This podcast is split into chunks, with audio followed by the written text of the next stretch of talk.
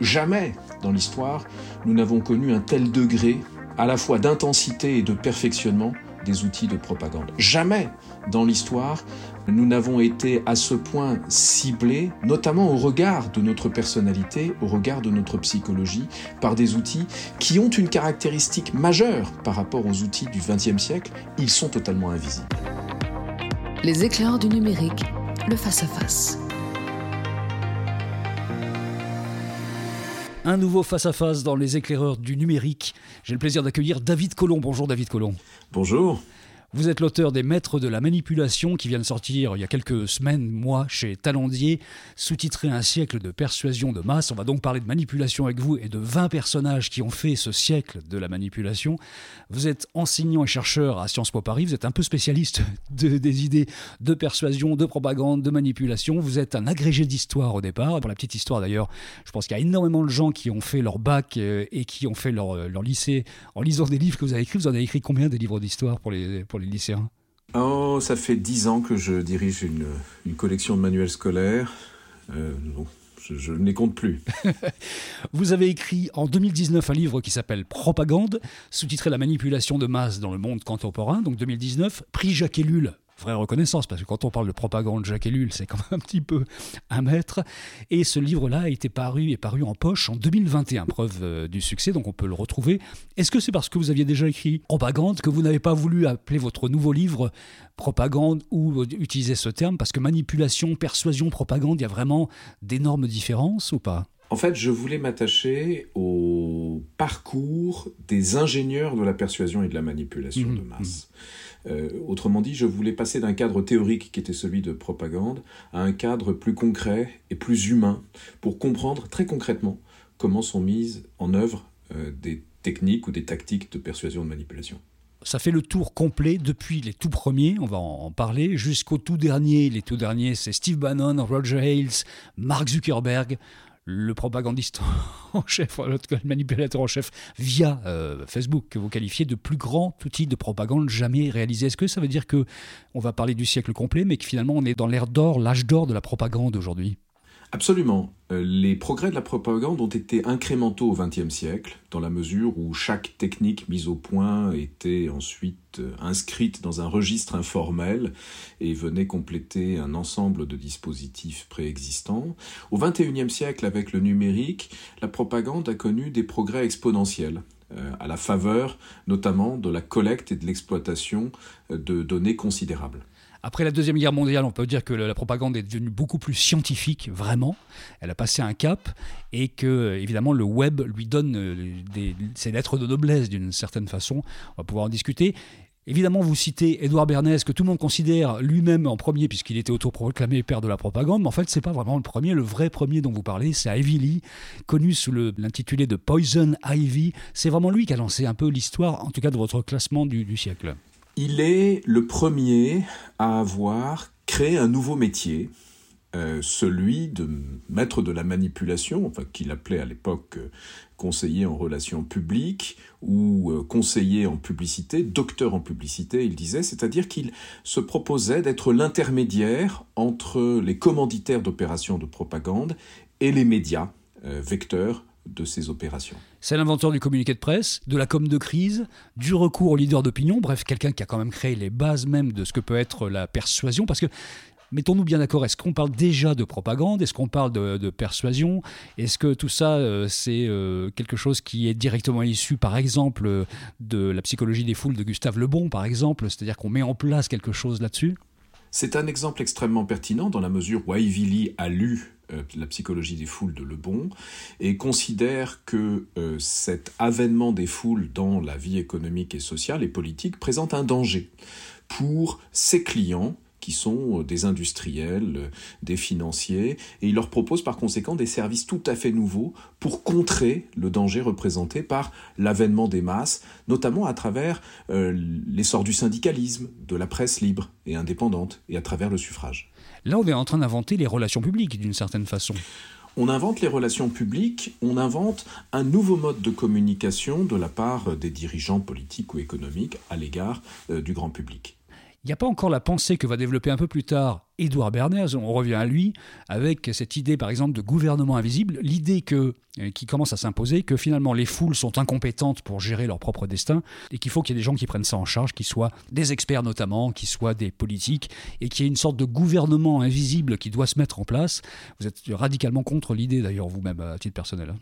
non, je, enfin, je considère qu'il y a euh, de la part de Bernays une mise en scène de sa propre personne. Euh, son livre Propaganda est une gigantesque carte de visite pour présenter tout ce qu'il peut faire. Euh, il présente cette idée de, gouvernement invisible qui ne s'est jamais véritablement concrétisée d'un point de vue historique, dans la mesure où les maîtres de la manipulation, même quand, ils travaillaient pour un même client, ce qui était le cas de Bernays avec d'autres, avec Ivy Lee, euh, avec Albert Lasker pour la cigarette, ne travaillaient pas de conserve. en réalité, si gouvernement invisible il y a, il est à une autre échelle. S'agissant du tabac, il s'agit du complot euh, organisé par les fabricants de tabac, par exemple, en 1953, pour faire face aux accusations visant la dangerosité de la cigarette. Oui, parce qu'on a gardé de l'histoire l'idée que Édouard Bernays est celui qui a fait, qui a aidé en tout cas à faire entrer les États-Unis dans la Première Guerre mondiale, que c'est lui qui a euh, démocratisé la cigarette notamment pour les femmes avec les fameuses torches de la liberté, des choses comme ça. En fait, c'est quelqu'un qui a récupéré beaucoup de ce que les autres ont fait avant. Hein. Oui, il a, c'est très vrai. Il a, il a plagié Lippmann, euh, qu'il a présenté à tort comme étant l'un de ses amis. Il s'est inspiré de beaucoup de choses faites par d'autres. En revanche, ce que l'on ne peut pas lui enlever, c'est que, étant le double neveu de Freud par son père et mm. par sa mère, il avait, avec euh, la psychanalyse, une forme de familiarité qui l'a conduit à identifier un certain nombre de procédés, de techniques inspirés euh, de la découverte de l'inconscient et permettant euh, de développer de nouveaux outils de persuasion et de manipulation de masse. Il est aussi l'inventeur de coups de publicité absolument extraordinaires. Vous avez évoqué les torches de la liberté. En revanche, euh, son rôle a été très largement exagéré par lui-même. Euh, il est dans le livre d'autres personnages, notamment psychologues, qui ont eu une plus grande importance historique qu'Édouard Bernays. Je citerai par exemple Ernest Dichter, son, condisciple autrichien. Justement, est-ce qu'il y a une école autrichienne de la manipulation? Parce qu'il y en a quand même un certain nombre sur les femmes que vous avez sélectionnées qui viennent de cette mythologie Europa du début du siècle dernier. Oui, euh, je cite euh, dans le livre, outre Bernays et Dichter, Paul Lazarsfeld, qui a développé les études d'opinion euh, qualitative puis quantitative, mais en réalité c'est moins une école euh, autrichienne qu'une école de la psychologie et au-delà une école scientifique, c'est-à-dire que ces individus qui souvent se connaissent, se fréquentent, se côtoient, ont été les élèves des uns des autres, Dichter a été l'élève de Lazarsfeld avant qu'il soit son collègue, euh, ont développé un nouvel art scientifique consistant à agir sur les conduites des individus à l'échelle des masses. Puisqu'on cherche des points communs entre tous, au moins dans la première partie du XXe siècle, il y a énormément de journalistes de formation qui sont les gens qui vont devenir de grands manipulateurs en fait. À cette époque-là, c'est vraiment ce mélange entre euh, manipulation, persuasion, relations publiques qui se met en place. En fait, on est dans euh, la soupe primaire de la manipulation là. On est dans un tournant assez important dans l'histoire de la communication, qui est la professionnalisation du métier de journaliste, en même temps que l'essor de la presse professionnelle et de la presse populaire. Et un petit nombre de ces journalistes a eu l'idée de euh, se créer en quelque sorte une fonction nouvelle euh, pour leurs plus grands bénéfices, euh, notamment financiers, cette fonction d'intermédiaire et d'ingénieur des âmes, d'ingénieur de l'opinion publique, avec souvent un certain talent. On a cité Ivy Lee, on peut citer bien évidemment John Hill, le fondateur de la grande société Hill Knowlton. Oui, alors John Hill, il arrive euh, après dans une autre euh, dimension. C'est après la guerre en fait. John Hill euh, c'est fait partie des, grandes figures qui arrivent après, avec David Ogilvy, avec Marcel Blusten-Blanchet, avec Marcel Bongrand. Bref, tous ces gens qui vont structurer un peu tout ça dans des agences de, publicité bien calibrées et à dimension internationale. Là, ça devient industriel quasiment la persuasion. Ça devient un art pratiqué à grande échelle qui requiert une organisation, qui requiert des méthodes, qui requiert une démarche scientifique qui s'inspire pour une bonne part des acquis de la publicité et du marketing. Et euh, le foyer de cet art et de cette science nouvelle, ce sont les États-Unis, parce qu'il s'agit du premier grand marché économique mondial. Il s'agit également de la première grande démocratie où le droit de vote a été accordé aux femmes dès 1920. Par conséquent, c'est aux États-Unis que sont nées aussi bien les relations publiques que la publicité scientifique, le marketing, les études de marché, les sondages, que sont nées aussi des écoles de pensée tout entièrement vouées à l'étude euh, de la communication persuasive, à l'étude aussi du comportement des individus. Je parlais de Marcel Blusten-Blanchet, qui est le créateur de Publicis. C'est pas juste quelqu'un qui a copié ce qu'il avait vu aux États-Unis, c'est quelqu'un qui a été très inventif aussi dans ses formes de, de création. Il n'a pas copié, il a en réalité acculturé en France un certain nombre d'innovations américaines. Songeons à la publicité radiophonique, aux grandes émissions radiophoniques sponsorisées, à la publicité au cinéma, avant, après la guerre, d'importer les sondages, d'importer aussi un certain nombre d'acquis d'Ogilvy, que vous avez cité, qu'il ne cite peu pour pour tout dire, euh, et aussi d'Ernest Dichter, qu'en revanche il cite très largement. Euh, il a su euh, faire en quelque sorte une forme de synthèse, d'amalgame, entre deux approches de la persuasion qui aux États-Unis étaient véritablement antagonistes. L'approche scientifique de Gilvy qui testait tout, et l'approche psychologique de Dichter qui cherchait à percer les mystères euh, de la psychologie des consommateurs et des consommatrices. Parmi les 20 personnes que vous citez, il y a Richard Thaler, qui est l'inventeur du nudge. Le nudge dont on parle énormément, cet euh, adepte de l'économie comportementale qui va créer un petit peu ce qui est aujourd'hui une forme de communication de tous les gouvernements du monde, et pas que des gouvernements évidemment. Il s'agit en fait, euh, alors sur le papier en tout cas, de faire le bien des gens malgré eux d'une certaine façon. Est-ce que c'est pas le début du commencement de quelque chose qui sort du champ démocratique en fait ça? Ben, en, réalité, euh, Thaler voulait faire le bien. Thaler, en tant qu'économiste, constatait que le comportement des consommateurs n'était pas conforme à la théorie néoclassique. Il a cherché à expliquer ces anomalies en recourant à la psychologie. Ça l'a conduit à étudier les biais heuristiques, les biais cognitifs des individus. Et puis plus tard, à développer cet outil avec Kassenstein, le nudge, qui consiste à agir sur l'architecture des choix pour conduire les individus d'eux-mêmes à prendre euh, la bonne décision. On dessine des ronds sur les quais de gare pour encourager euh, les usagers du train à respecter les distances euh, imposées par les consignes sanitaires. On dessine une, une petite mouche au fond d'urinoir pour encourager les hommes. L'exemple le plus connu. L'exemple connu que Thaler cite au début de son ouvrage pour encourager les, les hommes à, à, se concentrer, si j'ose dire. en revanche, vous avez raison de souligner une chose, qui est que cette technique, comme toute technique de persuasion, euh, peut servir le bien comme elle peut servir le mal.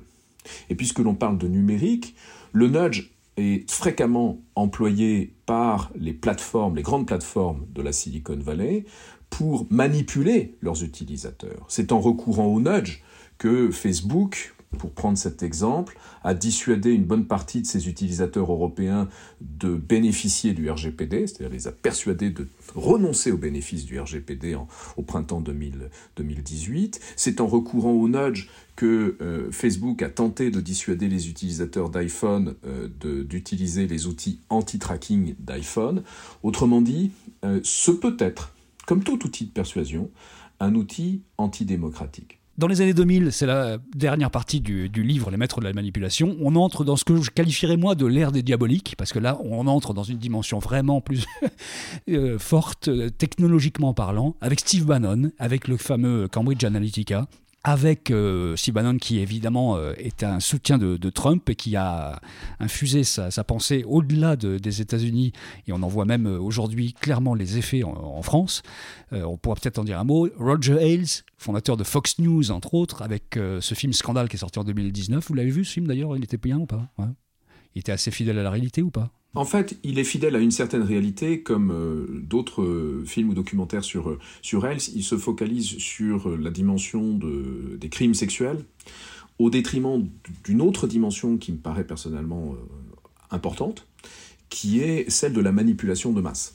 Et il y a beaucoup d'autres choses à dire sur, euh, Roger Ailes en matière de, manipulation de masse. Il ne faut pas oublier qu'il a contribué à faire élire ou réélire quatre présidents des États-Unis, euh, qu'il a eu une influence absolument considérable jusqu'à sa chute brutale en août 2016. C'est vraiment l'éminence grise de la droite euh, traditionnelle américaine sur des décennies et des décennies. Il a même conseillé Jacques Chirac en France, d'ailleurs, on l'oublie parfois. Oui, il a conseillé Jacques Chirac en vue de l'élection présidentielle de 1995 sur sa communication télévisuelle. Il était spécialiste du conseil en communication télévisuelle depuis 1968. Euh, euh, il est l'une des éminences grises des républicains. L'autre est Karl Rove, qui a été euh, tout aussi maléfique, pour reprendre, pour reprendre le vocabulaire que vous employez euh, tout à l'heure. Karl Rove, c'est celui qui a poussé euh, George Bush Junior au pouvoir. Qu'il a, hein. même plus que poussé, il l'a pratiquement inventé. Il l'a créé, quoi. Il a inventé cette espèce d'ancien alcoolique qui n'avait pas beaucoup de relief et qui est devenu ce, personnage qui a été réélu, en plus, à la présidence américaine. Steve Bannon, un mot de Steve Bannon, parce que là, on rentre vraiment dans quelque chose qui est euh, incroyable. Pour lui, la propagande est positive. C'est-à-dire que lui, l'idée même de manipuler les foules, ça va très très bien. Il faut le faire. Il a aucune confiance, on parlait du gouvernement invisible, dans les foules pour se gérer elles-mêmes. On est dans le cynisme et dans l'extrême droitisme le plus absolu, en fait, euh, chez Bannon. Oui, on est en présence de quelqu'un qui a su tirer profit à son avantage et à l'avantage de ses idées politiques et de son projet de chaos politique euh, des évolutions euh, socio-numériques. Il est le premier à avoir perçu le potentiel euh, des forums de joueurs de jeux vidéo, le potentiel des réseaux sociaux comme outil de mobilisation politique. il en a fait la démonstration il y a un an lors de l'insurrection du Capitole, dont il a été l'un des principaux organisateurs, son rôle est de mieux en mieux connu désormais. Mais avant cela, il a su aussi retourner un certain nombre de caractéristiques euh, du système médiatique classique euh, contre lui, en créant avec euh, l'aide financière de Robert Messer un écosystème qui tournait en vase clos, qui reposait sur une euh, organisation de façade qui était une ONG chargée d'enquêter sur les Clinton, qui a publié un livre. Le livre était tellement solidement réalisé qu'il a été recensé par le New York Times. Les articles du New York Times étaient ensuite diffusés par l'autre élément de ce dispositif, Breitbart, qui est aujourd'hui encore, en 2022, l'un des principaux diffuseurs de, euh, de manipulation de masse, notamment sur le changement climatique, sur l'immigration, sur tout un tas de thèmes, sur le vaccin, etc. Euh, et enfin, Cambridge Analytica était le dernier élément de ce dispositif, qui permettait à Bannon de cibler un certain nombre de personnes pour faire évoluer leur comportement, notamment électoral, et acheminer vers eux une propagande euh, taillée sur mesure, grâce aux outils de micro-ciblage publicitaire de Facebook, de Twitter notamment. On peut dire que Breitbart, qui est donc ce, ce média euh, conspirationniste au sens large du terme, et fake news euh, à un niveau assez cosmique, et Steve Bannon sont la matrice du mouvement QAnon, vraiment je ne dirais pas qu'il en est la matrice. Je dirais en revanche qu'il a su instrumentaliser ce, mouvement, comme d'autres, hein, comme les Proud Boys, euh, comme euh, tout un tas de groupuscules d'extrême droite aux États-Unis, euh, pour en faire une armée au service du chaos politique, au service de Donald Trump lorsque il a soutenu Donald Trump et il, continue de, le faire. c'est quelque chose de tout à fait nouveau dans des démocraties que de voir apparaître ces, ces groupes qui viennent exprimer leur haine, leur violence, y compris physique, euh, dans l'espace public. C'est quelque chose que l'on commence à voir en France et que l'on verra sans doute malheureusement de plus en plus en France si rien n'est fait pour limiter l'impact délétère des outils euh, euh, numériques, en particulier des réseaux sociaux. Justement, je voulais vous interroger là-dessus parce que j'ai le sentiment qu'en France, le mouvement QAnon dont on ne parle pas dans les médias est en train de prendre de l'ampleur de façon assez colossale, que c'est un, Ça ne fait aucun doute. une vague de fond qui est en train de se passer et qu'on va finir par euh, noter ça et le nommer finalement quand ce sera trop tard. Est-ce que vous avez ce sentiment-là? Oui, on, on le nommera lorsque un bâtiment public aura été pris d'assaut. Euh, c'est ma conviction. Et ça va arriver dans pas si longtemps que ça, si on en croit euh, les discours en fait de tous ces QAnonistes à la française, quoi, qui sont Parce que le QAnon, ça se recompose dans chaque pays avec des pensées différentes. En fait, c'est une espèce de, prêt-à-penser qui peut s'adapter aux, cultures. Hein. Les, services de renseignement américains, très tôt, pendant, pendant la présidence de Donald Trump, avaient identifié euh, cette menace et d'autres comme relevant d'un terrorisme domestique. Et euh, ce sont des menaces terroristes à grande échelle, euh, même s'il s'agit de, de, petits groupes de personnes. et c'est la caractéristique de ces outils numériques, notamment ceux qui ont été utilisés ou continuent d'être utilisés ou conçus par Bannon, qui, je le rappelle, était vice-président de Cambridge Analytica, qui a joué un rôle déterminant dans le Brexit, qui a joué un rôle déterminant dans l'élection de Donald Trump. Il ne fait aucun doute que Trump n'aurait jamais été élu sans, sans, Bannon, et Trump considère qu'il ne sera jamais réélu sans euh, Bannon, puisqu'il a pris soin de le gracier le dernier jour de son mandat de président des États-Unis. Euh, c'est quelque chose que nous devons, en France et en Europe, prendre très au sérieux. Venons-en au roi de la manipulation, Mark Zuckerberg, celui dont vous dites qu'il a réussi pour la première fois de l'histoire à combiner trois techniques de la persuasion, la répétition qui fait vraiment euh, la base de la persuasion, la science, la psychologie, bref, il a mis tout ça dans un paquet, et euh, ce graal de la persuasion, comme vous dites, c'est euh, Facebook, et c'est le danger le plus extrême qui puisse exister pour nos démocraties, vous dites vraiment au début du livre, que c'est ce qu'il y a de pire en matière de manipulation dans l'histoire du siècle. C'est le pire, ce comme ce peut être le meilleur. C'est-à-dire que si les outils de Facebook sont mis au service du bien, euh, de Facebook, je dirais aujourd'hui de Meta, si ces outils sont mis au service du bien, ils peuvent faire le bien.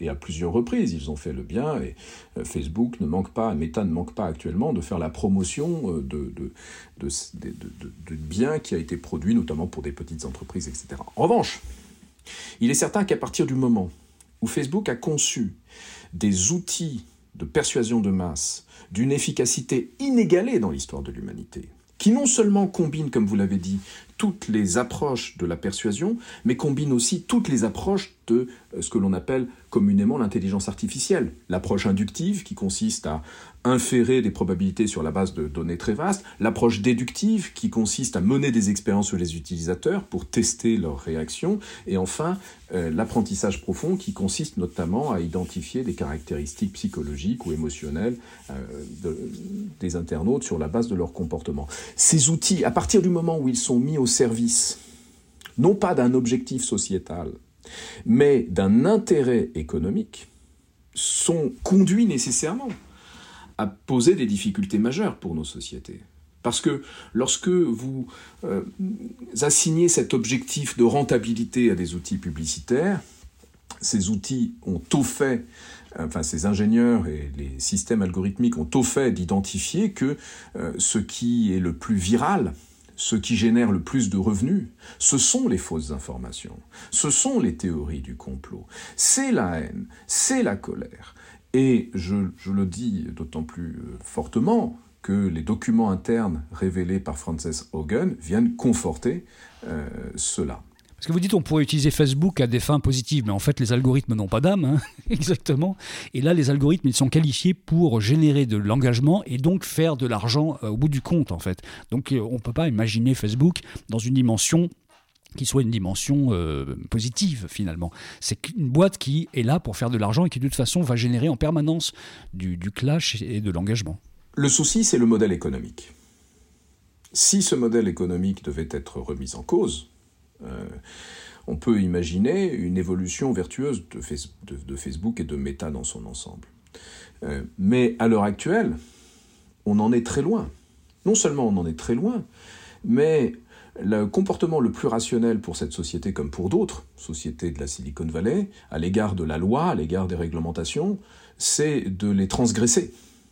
Dans la mesure où il est beaucoup plus rationnel de commettre cette transgression quitte à payer une très forte amende, que de renoncer aux bénéfices générés par l'infraction en question. Lorsque, par exemple, vous utilisez des outils euh, qui euh, analysent la psychologie des individus pour cibler les individus les plus fragiles ou adapter vos publicités à la psychologie des individus, c'est quelque chose de condamnable, aux yeux notamment de la Commission européenne qui prépare un règlement en la matière, mais c'est quelque chose qui rapporte énormément d'argent.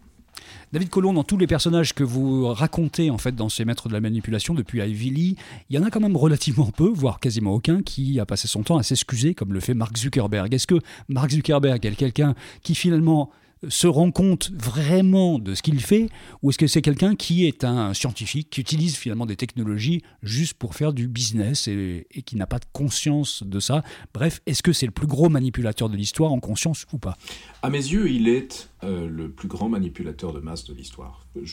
En conscience. En, en, conscience, il ne faut pas oublier que euh, sa, sa, mère est psychiatre, qu'il a étudié la psychologie à Harvard, que lorsqu'il a créé The Facebook, euh, son objectif était d'avoir le plus grand nombre d'utilisateurs, et l'un de ses objectifs était aussi de persuader les jeunes femmes, les étudiantes de Harvard, de donner d'elles-mêmes leurs photos, leur âge, leur numéro de téléphone portable et leur statut sentimental.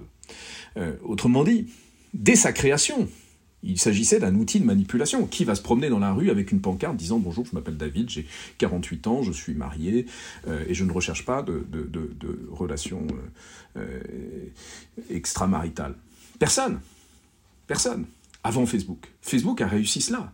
Facebook s'est appuyé sur les acquis de la technologie persuasive de BJ Fogg pour pirater le cerveau des internautes et les rendre dépendants à ces, à ces outils. Souvenez-vous de ces lointaines notifications. On vous disait quelqu'un vous a tagué sur Facebook, a mis une photo de vous. Alors vous vous précipitiez, mais pour voir la photo, il fallait vous inscrire. Et donc vous vous inscriviez et c'est comme ça que Facebook a connu cette croissance extraordinaire. Puis des outils ont été développés pour euh, nous, euh, pour capter davantage notre attention. Rien n'a jamais été laissé au hasard. Vous savez, à mes yeux, le cœur du réacteur, c'est une petite équipe d'ingénieurs autour de Mark Zuckerberg, qui, je le rappelle, est seul maître à bord, ce qui est un cas de figure assez rare. Oui, absolument. Le capitalisme du 21e siècle, seul maître à bord, il n'a pas à rendre compte à un conseil d'administration.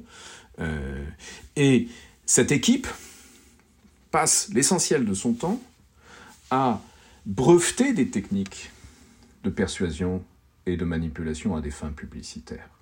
Euh, c'est là le cœur du réacteur. Ce sont ces ingénieurs qui s'emploient à monétiser toutes les dimensions de notre existence et qui, à travers le projet du métaverse, entreprennent de, monétiser jusqu'à nos rêves. Nous sommes en présence d'un outil que nous n'aurions jamais, nous, société démocratique, dû laisser se développer à, à ce point, euh, sans, sans limite et sans contre-pouvoir. C'est pour ça qu'à la fin du livre, vous prenez carrément la création d'un traité d'interdiction des outils de manipulation de masse. On pense évidemment que Facebook serait le, premier, comme on l'a fait pour certaines armes chimiques, par exemple, ou pour d'autres choses. Est-ce que est-ce que c'est euh, quelque chose qui est un vœu pieux aujourd'hui? Est-ce que dans la tête des politiques, c'est même une idée qui commence à affleurer? En tout cas, c'est une idée qui a affleuré euh, dans la tête des membres de la Commission européenne qui ont déposé le 21 avril dernier. Euh, c'est vrai, ça, ça, bouge beaucoup au niveau de la Commission européenne. L'intelligence ouais. artificielle.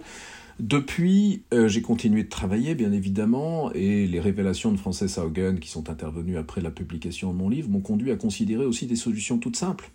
Si vous considérez, par exemple, les propositions faites par cette commission d'éthique interne à Facebook, euh, qui faisait ses propositions à Mark Zuckerberg et que Mark Zuckerberg envoyait euh, naturellement euh, promener. L'une d'elles a attiré particulièrement mon attention concernant la diffusion des fausses nouvelles, des, fausses informations, des théories du complot, de la colère, de la haine sur les réseaux sociaux. Ces ingénieurs proposaient une chose, supprimer le bouton partage. On ne supprime pas le partage on peut toujours partager son bouton partage. On pouvait partager avant l'existence du bouton partage. Mais si Facebook supprimait le bouton partage, cela suffirait à réduire considérablement la diffusion de la haine et des théories du complot. Euh, c'est une solution toute simple qui ne coûte rien, coûterait énormément de revenus à, Facebook, raison pour laquelle elle ne sera jamais mise en place en dehors d'un cadre coercitif.